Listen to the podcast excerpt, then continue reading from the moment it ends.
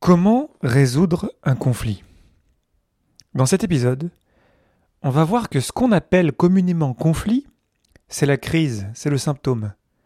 Alors que la cause, ce sont ces petites choses qui s'accumulent au fil du temps si on ne s'en occupe pas. Le podcast Agile, épisode 260. N'hésite pas à t'abonner pour ne pas rater les prochains et à me partager directement des retours dans mon serveur Discord. Je t'invite aussi à me suivre sur Twitch parce que je vais revenir prochainement. Merci à toutes les personnes qui sont venues me voir dans les dernières semaines pour me dire hey, quand est-ce qu'on recommence à échanger en live? Parce que c'est vrai que c'était des super moments et j'ai hâte de revenir sur Twitch. Je continue avec cette série sur les conflits parce que les conflits, que ce soit dans nos relations interpersonnelles ou dans nos équipes ou dans nos organisations, c'est la chose, à mon sens, la plus importante à gérer dans nos équipes parce qu'on a besoin des uns et des autres, on a besoin d'interagir, pas réussir de grandes choses tout seul. Et parce qu'on est des humains, alors on va s'accrocher, alors on va avoir des conflits, et si on arrive à bien les gérer, on va régénérer de la confiance ensemble, chacun l'un pour l'autre, alors que si on ne le fait pas, ça peut vite escalader. Donc dans l'épisode de la semaine dernière, euh, je t'ai parlé des niveaux de conflit, et dans cet épisode-ci que tu écoutes en ce moment, on va s'intéresser aux racines des conflits. Dans une relation humaine, on a des accords implicites et explicites. Les accords explicites, c'est si on se donne un rendez-vous la semaine prochaine, on sait, autant toi que moi, que répondre oui au rendez-vous, ça veut dire que tu y seras et que j'y serai. Il y a plein de normes sociales comme ça, explicites, qui font que, voilà, on sait comment se comporter de base entre des personnes. C'était d'ailleurs, lorsqu'on arrivait en télétravail, une des nouvelles choses à mettre en place, parce qu'on était peu à être habitué au mode de fonctionnement en télétravail. Et du coup, il fallait qu'on remette des normes pour qu'on se mette d'accord explicitement sur certaines règles pour pouvoir travailler ensemble.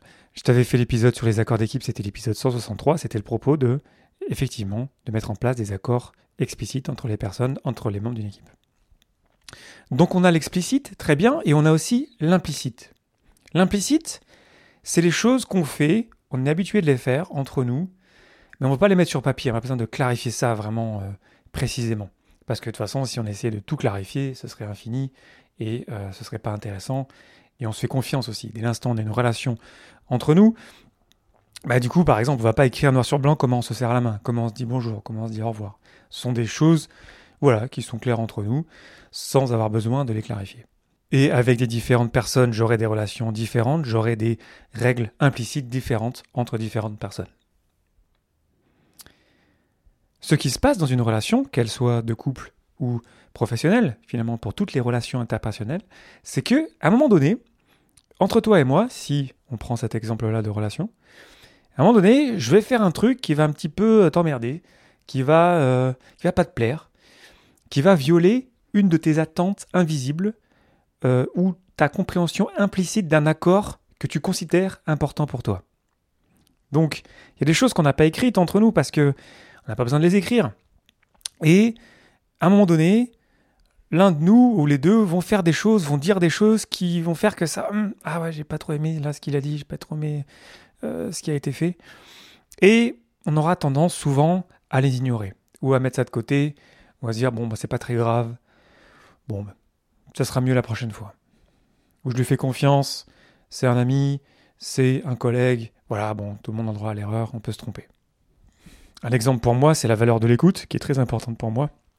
D'être écouté et respecté, c'est d'ailleurs une des valeurs fondamentales humaines. Et dès l'instant où je sens que voilà, il y a un manque d'écoute et, quelque part de respect, j'aime bien juste dire que finalement le respect c'est l'écoute. Bah ça, vraiment, ça vient me chercher quoi. C'est, ça fait partie de mes valeurs fondamentales. Ces petites choses, ces petits grincements, ces petites piques, ces signaux faibles de d'incompréhension ou ces signaux faibles de de d'écart de, de, valeur, ils sont normaux. Ça fait partie de toute relation. On n'est pas 100% les mêmes, on réagit pas forcément de la même manière, on fait les choses différemment. C'est juste normal et ça n'existe pas deux personnes qui sont parfaitement synchronisées sur leurs habitudes implicites. Donc c'est juste normal, ça fait partie des échanges entre humains. Le problème qu'on a, c'est que quand on commence à accumuler ces petites choses, ces petites choses qui nous emmerdent un peu, qui, ont résonné euh, négativement en nous, qui, qui, qui, nous font mal un petit peu au ventre lorsque on entend des choses ou on voit des choses qui sont faites et qui nous plaisent pas, c'est que ça s'accumule. Et on commence à accumuler une, deux, trois, plus euh, des éléments qui, voilà, je me souviens que cette personne-là avait fait ça. Et puis même parfois on se souvient plus vraiment exactement c'était quoi le sujet en question qui nous avait pas plu, parce que au bout d'un moment, il y en a vraiment beaucoup qui s'accumulent et finalement on arrive à un moment donné où on n'en peut plus et où c'est la crise. C'est en anglais on appelle le crunch. Le crunch, c'est la crise, c'est le moment où voilà, tout explose, où là où ça peut partir dans les tours, où on peut s'énerver, partager des choses d'une manière pas très bien construite, pas très bien réfléchie, de manière pas forcément respectueuse, ce qui fait que ça peut encore plus abîmer la relation et on peut arriver à un moment donné à se quitter ou à quitter une entreprise. C'est du bon sens et ça a été théorisé dans les sciences sociales en 1973 avec euh, le modèle qui s'appelle Pinch Crunch Model de Sherwood et Glidewell, aussi publié en 1975, le Pinch Model for Conflict par Sherwood et Scherer. Et donc c'est cette idée que si on ne traite pas les choses dès l'instant où on les ressent, on n'essaie pas de clarifier les choses vite, on n'essaie pas de se parler vite pour éviter que ça s'accumule, mais au bout d'un moment, ça va exploser, on va se retrouver en crise. Les petits grincements, en anglais, c'est pinch, c'est les pics, c'est les petites choses comme ça. Tu sais, quand t'entends que quelqu'un dit quelque chose, que ça, c'était pas tout à fait ça, ça, ça me touche, ça, ça, ça m'emmerde un petit peu d'avoir entendu ça, et ça te reste un peu dans la tête. C'est parfois les choses que tu pourrais partager, par exemple, le soir avec euh, ta famille. C'est cette idée que ça nous a pas plu, quoi.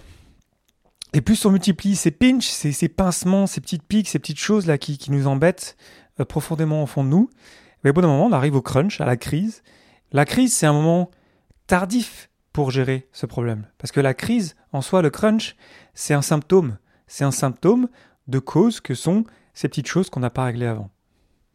Et comme je te disais dans l'intro, quand on parle de conflit, on a tendance à résumer le conflit comme étant la crise, comme étant le moment où les gens s'énervent, finalement. Mais en fait, le conflit, il est au tout début, c'est ces petites choses. C'est ces petits trucs qu'on aurait pu juste se parler. Attends, t'aurais pas cinq minutes, j'ai pas tout à fait compris comment tu l'as dit. Est-ce que tu as vraiment voulu dire ça? Si on s'en occupe pas très vite, très rapidement, mais le risque, c'est que ça s'accumule et qu'on arrive en crise à bon moment donné. Alors s'occuper de ces petites choses, de ces petites euh, incompréhensions rapidement, ça peut paraître euh, inutile. Ça peut paraître non mais c'est bon, t'inquiète, on s'en fout, c'est pas très grave. Mais non, si c'est grave, si ça reste dans nos têtes, et il faut qu'on s'en occupe le plus vite possible. C'est pour ça que lorsqu'on a des personnes qui ont des choses à nous partager, à nous dire tiens, t'as parlé de ça, est-ce que je pourrais t'en parler? Il faut vite réagir à ça et faire de la place à ça. Donc la clé, c'est de faire de la place à ça dans notre agenda le plus vite possible, le jour même si possible, de faire de la place dans notre agenda pour vite écouter ces retours et vite clarifier la chose, parce que le risque, c'est donc que ça s'escalade, que ça snowball et qu'on se retrouve avec une crise plus tard. Donc il nous faut traiter les signaux faibles, ces petites choses, c'est pour ça que dans nos équipes, on a une rétrospective pour un petit peu essayer de les faire sortir, se dire les choses, pour que les gens puissent reprendre de la responsabilité de ce qu'ils ont fait, peut-être s'excuser pour les erreurs qu'ils ont faites. C'est peut-être une des raisons pour lesquelles les équipes agiles ont plus de succès. Parce que l'idée, c'est d'avoir un espace pour ça. Ça s'applique en équipe, mais ça s'applique aussi dans des relations interpersonnelles, juste avec deux personnes. Il y a eu un, déphasage, un écart qui s'est créé, il faut vite aller le combler. Non pas que on va chercher à être parfaitement aligné, c'est un peu impossible quand même, mais au moins on va essayer de se rapprocher. Et donc la clé là, c'est l'intention de régénérer de la confiance. Par exemple, si quelqu'un vient me voir en me disant Tiens, est-ce que je peux te parler de ça, Léo? T'as dit ça? J'ai pas trop compris. L'idée, c'est pas de le prendre pour soi, de dire Mais non, t'as mal compris, c'est ta faute. Non, c'est de dire ah, Ok, d'accord, j'ai dit quelque chose. Bah, si tu l'as mal compris, j'ai ma part de responsabilité, comme je t'avais fait les épisodes sur la responsabilité, j'en suis responsable et du coup c'est ma responsabilité, peut-être de m'excuser, peut-être de dire ah oui, euh, pardon, c'était pas mon intention, et de reclarifier les choses pour repartir du bon pied. Et plus on fait ça régulièrement, plus on comprend que les deux parties veulent créer de la confiance, veulent aller de l'avant, veulent résoudre ces petites choses qui pourraient les embêter, veulent enlever ces petits cailloux dans leurs chaussures pour pouvoir avoir des échanges euh, fructueux dans le futur. Ben là, ça se passe bien. Il n'y a, plus de conflit gravissime qui a escaladé en crise ou dans les niveaux dont j'ai parlé dans l'épisode précédent, parce qu'on s'en est occupé tôt, rapidement, sur le moment, au bon moment, c'est-à-dire dès l'instant où ils arrivent.